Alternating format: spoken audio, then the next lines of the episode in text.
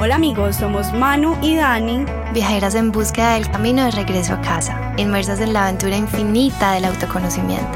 Nos hemos perdido mucho, mucho y muchas veces para encontrarnos y nuestra intención con este podcast es compartirte nuestras experiencias. Experiencias de otros, temas random y otros muy serios. Para acortarte camino o que bueno, por lo menos sepas que no eres el único perdido. Así que ajusta tu cinturón de seguridad, ponte cómodo y disfruta de este viaje.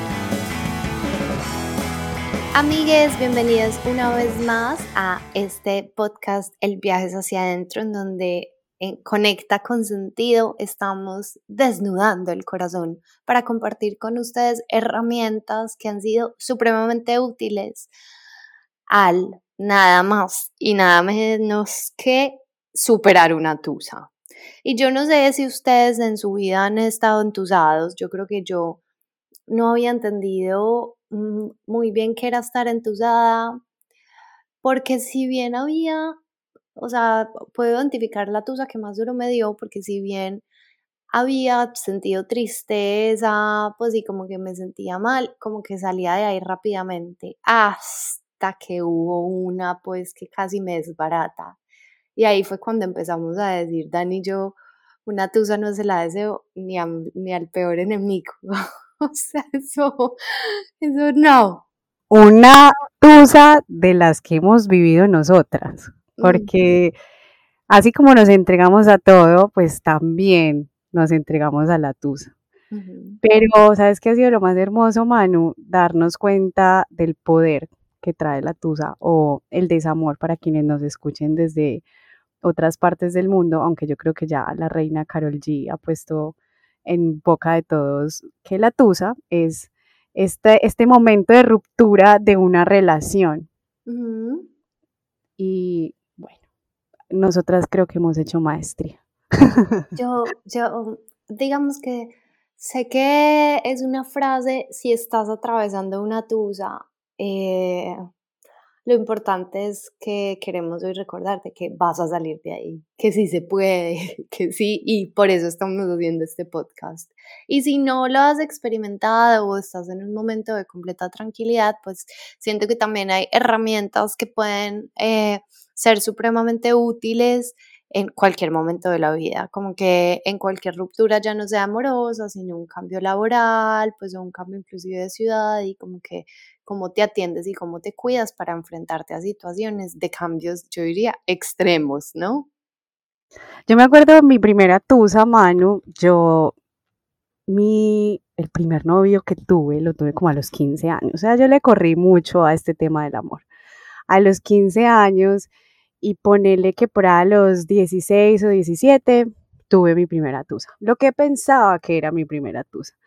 Y eh, fue bonito que yo tengo Nadie nunca se imaginaba lo que venía con una. No, nadie, no, nadie, nadie nunca se imaginaba.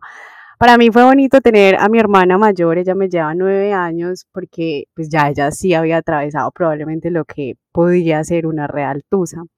Y me acuerdo que yo le decía mucho, estos son un montón de emociones que yo no sé cómo gestionar, probablemente no en estas palabras, pero se lo decía, em, estoy atravesando, un, me estoy enfrentando a cosas muy nuevas, ¿cierto? Y, y me acuerdo mucho que se sentía como un dolor físico en el corazón. O sea, cuando, cuando uno le dicen es que el corazón duele, el corazón sí duele. Y eso después tiene una explicación que tal vez la daremos más adelante, pero el dolor, el dolor en, el corazón era, era de verdad. Y yo le decía como, dame una pastilla, dame una pastilla que me quite este dolor, o sea, como así el dolor de cabeza se quita con un Dolex, ¿cómo se quita este dolor? Y me acuerdo mucho que ella decía, vas a ir haciendo callito, vas a ir haciendo callito. Em, aquí voy a empezar también como a hacer como énfasis en estas creencias que tenemos como eh, alrededor del amor, porque este vas a ir haciendo callito, Manu, a mí me parece que es, un, es una gran eh, frase y, y lo hablábamos creo que un poco nosotras dos, de cómo los animales en su vida silvestre utilizan muchos mecanismos de defensa, ¿cierto? Entonces, como que la tortuguita, que es la más evidente, o el caracol, cuando se siente en peligro, se mete dentro de su caparazón. Lo que pasa, diferente a mm, las tortugas o los caracolcitos, es que ellos sí salen después de que ya no hay peligro. Nosotros nos quedamos ahí y no solo hacemos callo, hacemos muchos callos y nos ponemos muchas capas y nos, y nos da miedo sentir dolor porque no estamos acostumbrados a doler. Y creo que este es uno de los grandes aprendizajes del poder de la tusa, aprender a doler, aprender que el dolor es natural, hace parte de la existencia humana. Y creo que me fui rápido a lo profundo, pero quería decir que este, esta frase que me dijo mi hermana a los 15 años de vas a ir haciendo callito, a mí me quedó sonando mucho y pues sí, empecé a generar ciertas eh, herramientas o corazas, podría decirlo así, pues unas corazas y otras también herramientas que me fueron acercando a cómo yo atravieso esta, esto que no tenía ni idea. Y me acuerdo mucho que ella me decía, a mí me encanta hacer cosas con las manos. Me decía, ponte a hacer algo que te guste. Entonces yo me ponía a hacer cositas con las manos. Em, ejercicio, bailar, salir con las amigas. Y ahorita pues recuerdo como que con mucho amor eso que me dijo mi hermana, porque sí me estaba enfrentando algo que no tenía ni idea de cómo gestionar a los 16 años, pero seguramente me estaba preparando para lo que vendría después y para darme cuenta que el dolor pues es algo natural. Yo creo que hay, hay, diferentes formas de tener una tusa, em, eh, unas unas un poco más traumáticas que otras. Y acá digamos que yo haría mi primera eh, puntada porque depende, yo siento que dependía mucho si yo era la que tomaba la decisión de terminar o si el otro es el que toma la decisión, ¿cierto? Si no estás preparado, si no te lo veías venir, como que cada elemento hace una tusa distinta a la otra. Em, y que muchas veces ahí juega algo que se llama ego, y es también eso, pero ¿qué entonces es eso tan malo que tengo yo para que no quieras estar conmigo? O, o, tal vez cuando uno toma la decisión de terminarle al otro, entonces él se hace esa pregunta y es como, no entiendo qué es eso tan malo que tengo para que no puedas seguir conmigo. Y yo, últimamente que la palabra que rige mi vida, pues siempre ha sido como la tranquilidad.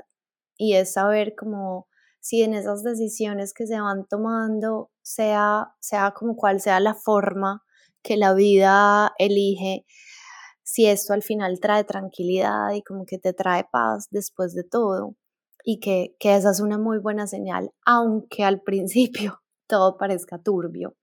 Y recuerdo también que aprendí que una tusa comienza por empezar a recuperar ese amor que fue entregado al otro y que el otro de alguna manera, digamos que me lo imagino así, como que yo te estoy entregando amor, digamos que yo le estoy entregando amor a Dani, que me está aquí escuchando, y pues ella lo deposita en su vasija de recepción del amor. De alguna manera ella me dice, mira, ya no te lo va a recibir más, y entonces todo el amor que yo le estaba entregando se queda sin contenedor. Y entonces es todo ese proceso de, y todo lo que yo le di, y todo lo que yo hice, y cómo yo lo empiezo a recuperar, pero para, mí el aprendizaje más grande es y cómo me lo doy a mí, y cómo me cuido, y cómo me protejo, y cómo me atiendo como, como que de verdad, como mi propio verdadero amor en cosas tan sencillas, y te voy a poner un ejemplo, tan sencillas como que yo hoy llegué a almorzar y dije como, si tengo pereza de cocinar, voy a cogerlo de por la noche, y juro que pensé como, mi voz del futuro me dijo, eso no es un almuerzo. Entonces fue como que seguramente si aquí hubiera estado otra persona, si Dani hubiera estado de visita en mi casa, yo le habría ofrecido otra cosa mucho más grande. Pero claro, como me dijo mi papá anoche, ay, es que cuando no está solo le da mucha pereza cocinar. Y fue una creencia que una me entregó y yo dije, no, porque si yo debo ser la persona más importante en la vida para mí, ¿cómo no me va a dar como en este caso la proteína que necesito. Y ahí también de una vez tocó el tema de las creencias, como lo que te estaba diciendo tu hermana o como lo que me dijo mi papá anoche cuando uno está solo le da mucha pereza cocinar y cocina cualquier o se come cualquier cosa y por salir de paso. Y en ese momento yo pensé, papi, te devuelvo esta creencia porque no me puede dar pereza cuidarme a mí misma. O sea, no tiene ningún sentido que yo solo me cuide, que yo solo como bien, que yo solo esté tranquila si hay un ser que esté a mi lado. Antes eso debe partir de mí. Y esto, aunque se ve muy sencillo en un almuerzo, es finalmente como de los grandes aprendizajes que la Tusa ha traído para mi vida. Bueno, yo creo que diste una palabra súper contundente y es lo que creemos del amor. Porque finalmente eso que creemos es lo que vamos a manifestar, o es lo que estamos creando. Y yo aquí creo que en este podcast he hablado mucho de mm, como de desmitificar el amor romántico. Y me ha gustado mucho cambiarlo, se lo escuché a una autora Dice, no es desmitificar el amor romántico, sino el amor de Disney, porque el amor verdadero, pues, o, el amor eh, sensato, honesto, es muy romántico también, ¿cierto? Y eso me parece bonito hacer como esa salvedad. El amor de Disney nos decía que, pues, y tú que lo sabes, que tienes súper identificada tu Blancanieves interna, em, que nos decía que va a llegar un príncipe a salvarnos la vida, ¿cierto? Como que hay que estar en un rol pasivo esperando a que el otro tenga un montón de aventuras, un montón de cosas y venga y me salve, y venga y me dé el beso, y venga y todo. Y, y, vivieron felices por siempre. Entonces, como que en el imaginario, y justo antes de empezar este podcast, hablábamos tú y yo de mm, cómo de, estábamos atravesadas por esta creencia, o yo estaba atravesada por esta creencia de tengo que conseguir una pareja para siempre.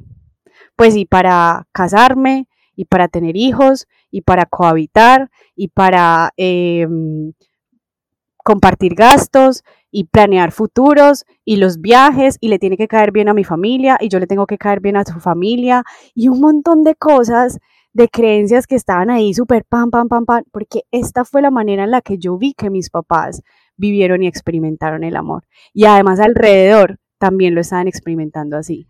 Que es llenar las expectativas, no solo tuyas, las que te pusieron las películas, sino que ese amor debe llenar las expectativas de todos los que te rodean. Claro, entonces había comentarios en mi casa tales como que seguramente muchos de nosotros hemos escuchado, usted se va a esta casa con anillo. El día que usted se vaya a esta casa, se va es porque se va con anillo, se va casada.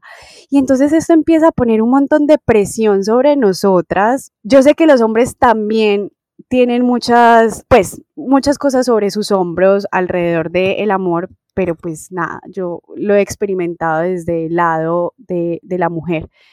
Y entonces es el anillo y la pareja y se va a esta casa así. Oiga, yo pensaba, pues pucha, si yo me para irme de mi casa, yo tengo que irme con anillo, imagínense yo todo lo que tenía que hacer para poder simplemente irme de mi casa, ¿cierto? Para poder simplemente pensarme en un espacio diferente al que yo estaba cohabitando con mi familia. Y eso me hace pensar en una amiga que me decía, al final el novio dejó de convertirse en esa construcción de amor sino que se convirtió en el anillo que me daba la libertad.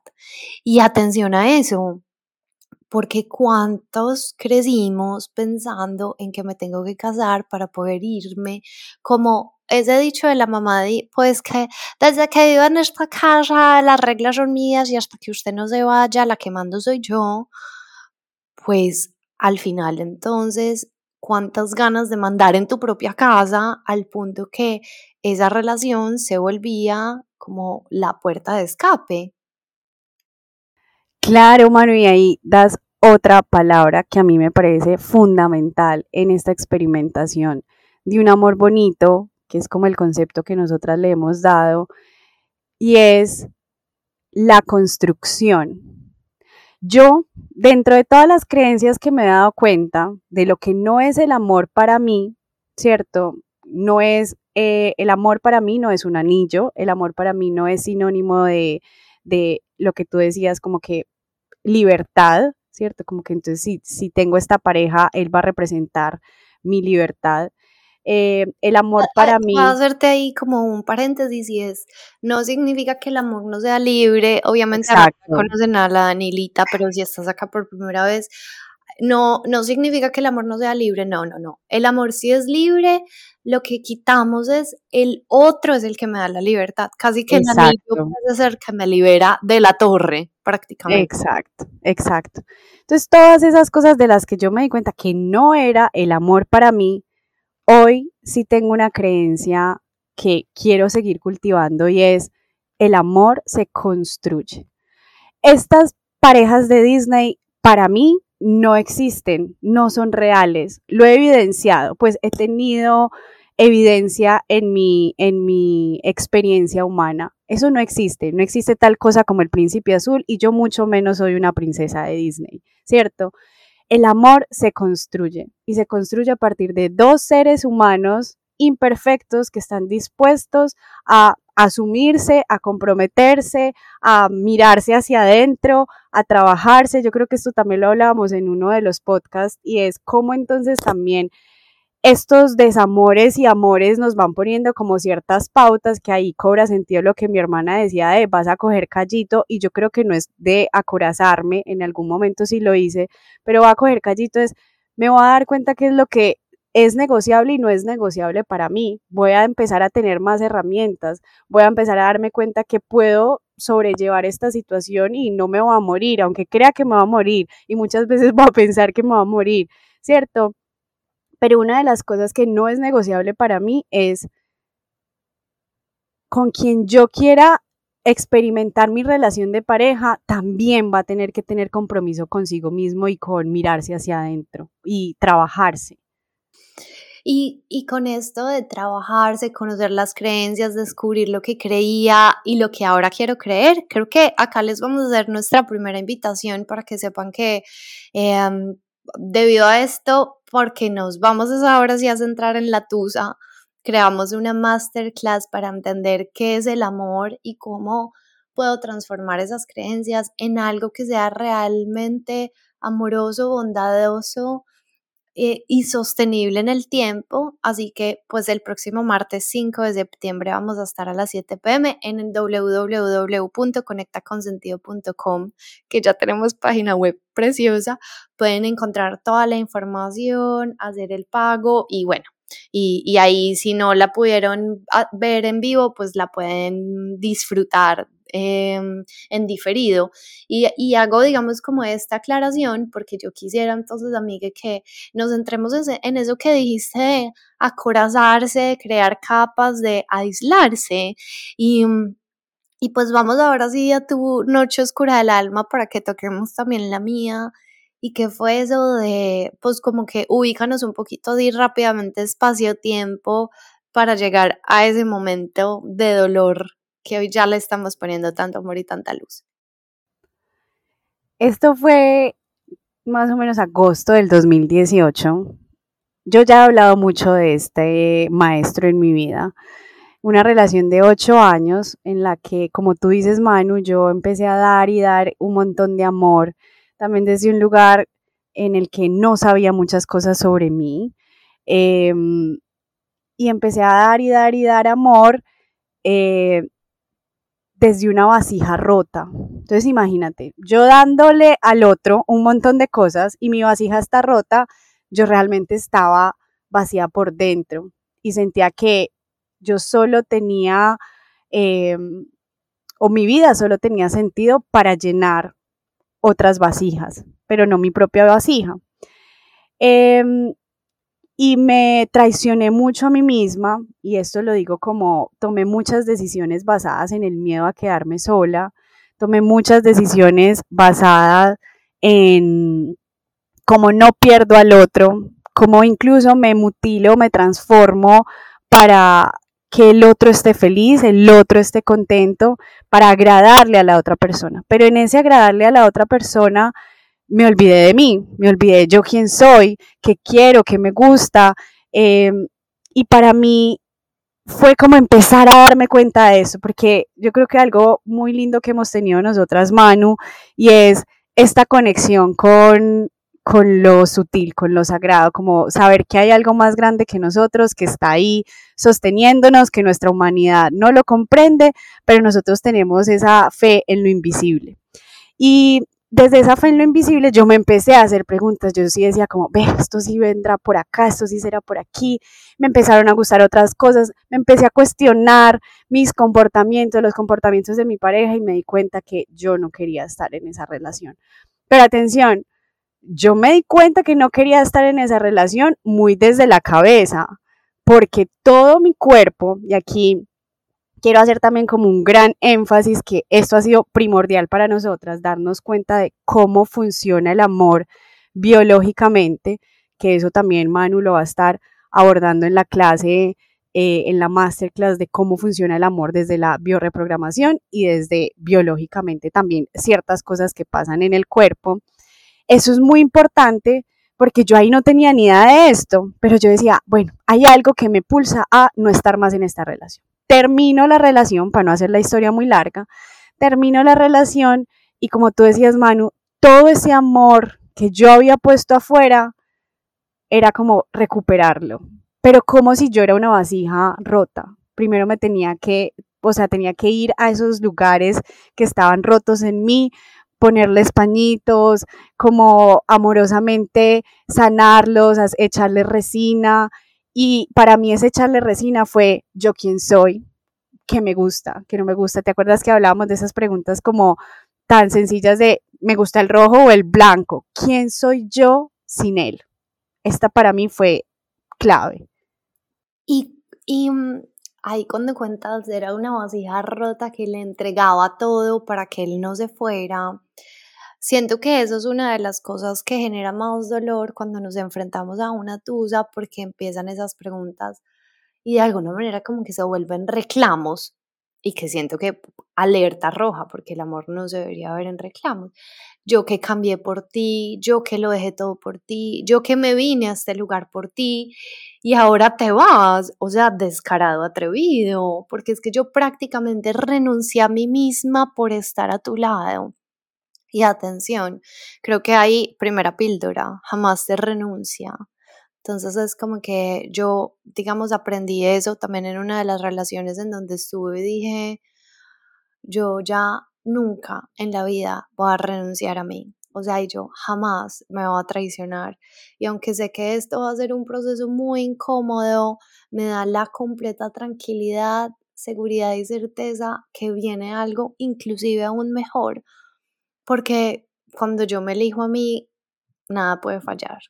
Y, y cuando de alguna manera es que es pasar por encima, no sé si esto me funcionaría como entenderlo de esta manera. Cuando alguien dice como, es que ese ser pasó por encima mío, atrevido, ¿cómo se le ocurre? Pues hablando de un jefe, un amigo, un señor que parqueó en el parqueadero que estaba esperando. Prácticamente es lo que estamos haciendo con nosotros mismos cuando queremos renunciar a nosotros por estar con otro. Y me acuerdo que alguna vez una amiga nos dio una definición muy bonita y mm, ella decía, yo me sentía como una estrella intentando encajar en un espacio de un cuadrado, entonces tenía que mutilar mis puntas o hacerme las chiquitas o encogerme un poco como para que las puntas pudieran pasar y ahí encajar en su estructura pero esa no era la mía, ese no era mi molde. Y ahora conocer el molde también es decir, bueno, qué conozco, qué quiero, cómo me proyecto, cuáles son mis maneras de amar y sobre todo cómo me quiero sentir. Y aquí digamos que, que yo también entendía a través de todos esos tormentos que el amor definitivamente más que feliz es para siempre se tiene que ver tranquilo. Y por eso para mí esa palabra es como mi bandera, puede que de tristeza algunas cosas, porque es que no dejan de pasar. Como, o sea, la tristeza, como la alegría, como la rabia son emociones, pero siempre al final de la noche digo, y esto aplica, y creo que lo hemos repetido mucho para un trabajo, para un proyecto, para una sociedad, que te acuestes y digas, esto me da paz, esto me da tranquilidad, yo me siento segura en este lugar y me siento yo. Y, y creo, amiga, que esa para mí es como la gran pregunta de, bueno, ¿quién soy? ¿Quién soy yo sin ese otro? Para que el día de mañana que esté con alguien, recuerde siempre quién soy y no renuncie a mí. Y no esté con esa persona desde el no saber, ¿cierto? O desde el miedo a encontrarme con lo que soy, que un poco eso fue lo que me pasó. Yo tenía miedo de encontrarme conmigo misma y por eso estuve como, mm, como que me estuve eh, distrayendo en esa relación mucho tiempo, porque, porque tenía miedo, porque asumir mi, mi mi ser auténtico implicaba muchas cosas, que es como todo el camino que viene de ahí en adelante hasta el día de hoy. O sea, estoy hablando del 2018, pues y ahí llevaba ya ocho años con ese ser haciéndome cierto tipo de preguntas o no, y estamos en el 2023 y para mí esa, esa solo tomar la decisión de terminar con ese ser humano y todo lo que vino, que pues ustedes no sé si son nuevos por aquí, pero sabrán que me tuse, me fui para India, o sea, mi vida cambió completamente. Eso solo era la punta del iceberg de toda la transformación que venía conmigo. Y era, claro, qué, qué buena distracción tenía y quiero que esto se entienda porque no es como que esté desmeritando mi relación. Para mí fue maravilloso esos ocho años que yo estuve con ese maestro. Em, pero fue una forma de distraerme de mí y distraerme de una forma muy bella, porque Manu y yo creo que lo hemos dicho, que somos súper adictas al amor, pues o a la emoción del enamoramiento, o yo soy súper junkie de, de, esa emocioncita que, que el amor se siente rico en el cuerpo, se siente como comerse un chocolate, se siente como una, o sea, se siente rico. Entonces, yo estaba muy eh, embelesada con esa, esa, mm, lo que me hacía sentir esa relación, porque también tenía miedo de encontrarme con mi ser auténtico, que implicaba muchísimo coraje, muchísima valentía y muchísimo compromiso para estar, por ejemplo, en el lugar en el que estoy hoy. Entonces a veces también las relaciones se vuelven como ese escampadero en donde digo, ay, bueno, mejor mal conocido que bueno por conocer. Otra de las grandes creencias que nos comemos. Ay, sí, por favor, es allá, hay que soltarla. Pero ahora bien, después de todas estas preguntas que creo que también son para uno cuestionarse dónde estás, si estoy bien en este lugar o tomar tal vez decisiones. Em, no importa cómo llegaste a la tuya, porque vuelvo y digo, si él, ella, ella tomó la decisión, si la tomaste tú, al final es un proceso de duelo. Y acá una cosa muy linda que aprendí con mi psicoanalista es, es un duelo y cada ser humano vive un duelo de manera diferente, en un tiempo de manera, pues en un tiempo distinto. Así que primero, no se comparen. Cada uno vive el duelo a su ritmo y a su tiempo. Ay, pero es que él consiguió una novia a los 15 días, problema de él. O sea, como que, o mi amiga al mes ya estaba en no sé dónde y yo sigo aquí, ella lo hace así. O sea, como que cada ser humano vive un duelo de manera distinta. Lo importante acá es que tú vivas el duelo como lo sientas. Y hay personas que viven el duelo a los ocho años y se dan cuenta. Yo personalmente dije, yo estos duelos los aprovecho. Ustedes no saben, yo con el último novio que terminé, al saqué las cosas de la casa y a las 4 de la tarde tenía terapia con el psicoanalista porque yo dije, uno a este hueco entra y hay que aprovecharlo porque esto tiene que traer mucha información y yo acá no quiero volver y no quiero cometer esos errores que probablemente cometí, que probablemente no vi y quiero disfrutarme la tuya al máximo, llorármela, devorármela y sacar toda la información que trae. Entonces yo diría, punto número uno, recordar que si da paz, bueno, por ahí, que hay que vivir el duelo y si está bien con ustedes, por lo menos Dani y yo así lo hacemos, ir a terapia. Y no solo ir a terapia, yo creo, Manu, que ese es uno de los superpoderes de la Tusa y es amistarnos con esos lugares oscuros dentro de nosotros. Y es reconocer que somos tanta luz como sombra nos habita y que para que un dibujo tenga perspectiva necesita de la sombra. Y yo tenía mucho miedo a mis 15 años con mi primera tusa de entrar en esa cueva, probablemente y muy seguramente, porque confío que la vida sabe más que yo, no estaba preparada para ir a esa cueva. Pero ahora que sí si esa situación se me reveló, es porque yo estaba lista para entrar ahí.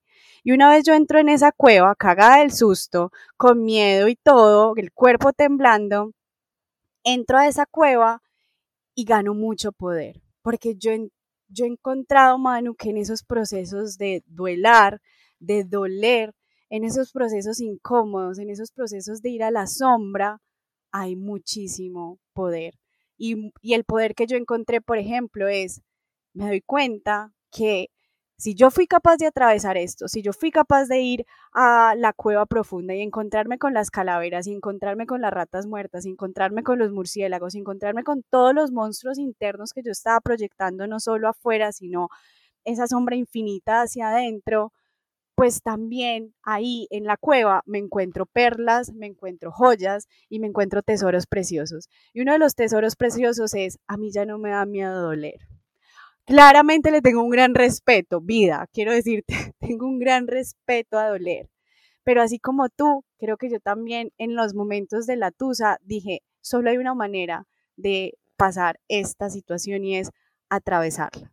Y atravesarla entregándome a todo. O sea, a mí se me pelaron los cachetes de tanto llorar. Yo lloré también tres meses seguidos y a Manu le tocó, no, ni siquiera tres meses seguidos, 365 días del año y con un papel higiénico en la mano y lloraba y lloraba y lloraba y yo me dejé atravesar, literalmente me ponía en el suelo, en actitud de rendición, en el suelo y abría los brazos y yo decía, vida, no puedo más, atraviésame. Y en esos momentos de dejarme atravesar, encontraba siempre sostén, porque eso es otra de las cosas que me ha dejado la tusa, y es, nunca estoy sola, porque me he encargado de nutrir mi red de apoyo. Ahí están mis amigas que salvan la vida, ahí está la gente que me cuida, la red de amor y contención, pero a mí ya no me da miedo doler. Y así como tú, yo digo, después de esto, pues listo, voy a atravesarlo y como dice la reina Carol G, la hemos citado mucho, es la mujer que yo voy a hacer después de esto. Tiene todo el sentido del mundo. Ahí yo recuerdo mi tusa, que fue una noche muy oscura del alma. Y hoy, después de tanto tiempo, podría ver todos los regalos que me trajo. Digamos que fue el momento en el que le abrí la puerta también a convertirme en terapeuta, porque antes me daba miedo, a, de verdad ser fiel a mi verdad, a no renunciar a mí. o sea, yo creo que esa tusa no me hizo sino llorar, pero porque aproveché y eso hice terapia para sanar a mi papá, a mi mamá, de ahí para atrás, a todas las generaciones de aquí en infinito. Casi que hasta los sané a ustedes que nos están escuchando, mejor dicho, yo hice de todo. Y pero voy a ir a cosas muy puntuales que se sienten durante la tusa, porque hoy digo, uff, eso fue un gran regalo y hoy a ese hombre que antes le decía tanto dolor me causó, ya digo, yo permití que las cosas fueran así, yo me hago responsable también de mis acciones, también me hago responsable como de, de todo lo que renuncié a mí por darle y que al final fui yo quien eligió hacer esas renuncias, a mí no me, se me pidió nada. Y hoy le agradezco como un maestro más de mi vida porque gracias a todo eso que pasé, siento que hoy puedo estar en esta relación hermosa en la que estoy, pero volviendo a, esas noches oscuras, yo me acuerdo que yo no tenía ganas ni de, o sea, yo era un zombie en vida, o sea, yo perdí toda mi capacidad de asombro, yo como que pues ahí como que sonreía, yo me sentía como mujer tan vida y, y ahí entendí que había que conectarse con cosas que fueran viables para cada uno. Por ejemplo, yo peleé con la música, no era capaz de escuchar una canción ni siquiera que no tuviera letra, o sea, para mí la música era dolorosísima. Entonces empecé a escribir, dije, voy a usar otras cosas que le funcionan a otros que me den paz. Y empecé a escribir mucho, mucho, mucho, mucho. Entonces escribir, por ejemplo, es una gran herramienta que nos puede ayudar también a sacar todas esas emociones que a veces se vuelven un nudo y que no sabemos cómo darles orden y nombre. Empecé a conectarme también con la gratitud. La gratitud me ayudó a recuperar mi capacidad de asombro. Salían que yo empecé a decir otra vez como, ay, el cielo está hermoso, que es una cosa que digo casi que prácticamente todos los días. Dije, ay, estoy volviendo a mí. Empecé a decir qué decisiones habría hecho, tomado distinto, pero no en pro de haber mantenido esa relación, sino más bien como analizar en cómo me descuidé, no con el ánimo como de regañarme, sino más bien de tomarlo como aprendizaje Mm, y, creo que también mucho el, el, el, esa red, como tú dices, Dani, de cuidarnos, de pedir ayuda, de expresar y de sentirlo.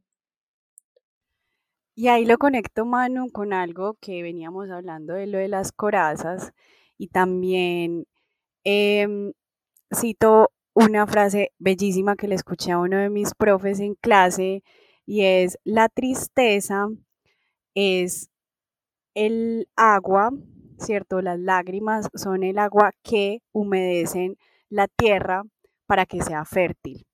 Y eso me pareció muy contundente porque yo muchas veces no me permitía la tristeza. Y eh, yo encontré algo en mi historia, que por eso hablo de las corazas y por eso hablo del defender, y es que Manu, yo creo que es natural que cuando estamos duelando o doliendo, eh, como estamos tan sensibles, una reacción natural es ponernos ese caparazoncito. Entonces como que nos ponemos esa conchita porque es una reacción natural, porque la vida sigue. De alguna manera, la vida sigue despiadadamente, hay que pagar cuentas, hay que ir al trabajo, hay que eh, sostener pues como ciertas dinámicas en la cotidianidad. Entonces existe esta conchita para que si bien tú estás doliendo y estás atravesando eso, esa conchita de alguna forma pues no te, no, no te deja sentir tanto mientras estás atravesando como ese, como que mientras estás muy sensible, ¿cierto? O sea, fíjense como el caracolcito sin, sin su conchita es como una babita ahí muy eh, frágil. Entonces, a mí me parece que eso es natural, como este perder el deseo por la vida de alguna manera, o perder el deseo de querer estar en la vida, o no sorprenderse por nada, porque ahí tú lo, lo único que está como queriendo hacer todo tu cuerpo es, oigan, atravesemos este dolor tan horrible. Y entonces crea esas capas. Y como te decía, pues lo más natural es que eventualmente ya no tengamos más esa concha, pero nosotros seguimos con esas conchitas. No sé si tú te acuerdas de un personaje que yo bauticé, que reconocí en mí, que se llamaba Estrellita Frozen. Y Estrellita Frozen tampoco sentía nada. No sentía empatía, no sentía amor, no sentía gusto por la vida y a mí me fascina estar en la vida, a mí me fascina comer, me fascina los abrazos, me fascina... Y, y Estrellita Frozen llegó para enseñarme que hay ciertas barreras que es importante derretir. Y yo encontré que la única frecuencia que me ha ayudado a mí a derretir esas barreras, que ya no las necesito, porque Estrellita Frozen llegó a mi vida como un año y medio después de esa tusa, que nuevamente no nos comparemos, los procesos son diferentes, como dijo Manu, pero para mí ya no era necesario ser Estrellita Frozen en ese momento y constantemente me estaba defendiendo porque yo creía que me iban a volver a herir, porque no tenía confianza con el exterior, porque no tenía confianza conmigo misma, ¿cierto? Entonces como que era más fácil defenderme, defenderme, defenderme, defenderme y ponerme caparazones y no sentir nada. Y para mí ha sido muy importante encontrarme con la frecuencia del placer, porque creo que la frecuencia del placer ha sido esa energía que me permite estar blandita, estar sensible, ver lo hermoso del árbol, del cielo, de la mariposa, de la flor, de querer estar en la vida.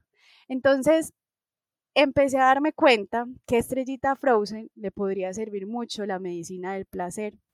Y la medicina del placer es, no me provocaba tener sesiones de autoplacer conmigo misma. O sea, no me provocaba para nada, pero yo agendaba sesiones de autoplacer.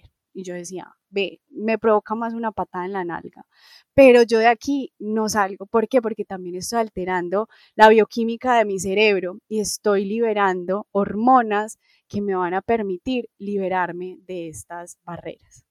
Y aquí entonces también quisiera eh, invitarlos, invitarlas a quienes resuenen con esta historia Manu, porque tú sabes que uno de mis trabajos también ha sido la respiración terapéutica y con la respiración terapéutica comprendí que si bien es una eh, reacción instintiva ponernos corazas, lo más importante también es saberlas derretir y tener un corazón blandito, tener un corazón pulsante. Y eso solo se puede derretir cuando nuestro corazón está ardiendo y está latiendo en el amor hacia nosotros mismos.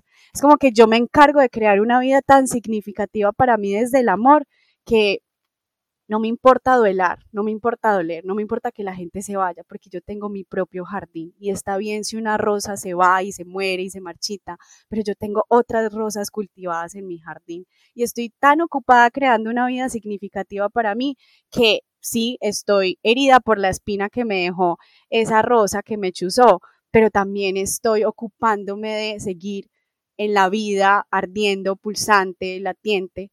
Entonces, eh, creamos también un espacio, un espacio que se llama Derrite las corazas con la fuerza de tu fuego interno y es una respiración terapéutica. La respiración terapéutica es una respiración en la que hiperventilamos y llevamos a estados expandidos de conciencia, pero lo que hacemos es trabajar también con la energía de placer para volvernos sensibles y blanditos. Es como ese momento en el que tú dices, ay, ya no más, yo ya no quiero ser más estrellita Frozen, yo quiero volver a retomar este placer de estar en la vida, porque esa es nuestra naturaleza auténtica y es natural doler pero no tener un corazón frío o congelado, porque un corazón frío y congelado no pulsa, no late, no quiere estar en la vida y lo que nosotros queremos es mantenernos en la vida. Entonces, es un evento que es presencial para quienes estén en Medellín.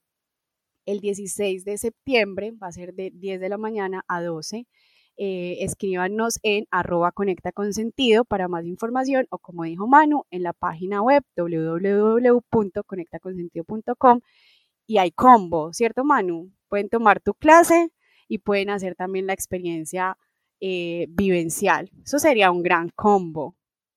Además, pienso que mm, yo recordando a la chica Manuela en su noche oscura del alma, Tal vez antes habría pensado que derretir el corazón significaba entonces como, ay, me vuelvo a abrir al amor y que venga el siguiente. Y no, em, porque hoy yo disfruto, como dice Dani, ellas del placer, o yo como con esa capacidad de asombro de que al final están completamente relacionadas de ver crecer un árbol y asombrarnos, porque es lo que nos permite asombrarnos con la vida y disfrutar, por ejemplo, de la compañía de nuestras amigas o de nuestra familia o de las personas que vamos conociendo o de tomar la decisión para decir, ya no quiero llorar más en esta cama, me va a dar la oportunidad y voy a tener la fuerza de hacer este curso que siempre me ha gustado o de pintar o de cantar o de escribir.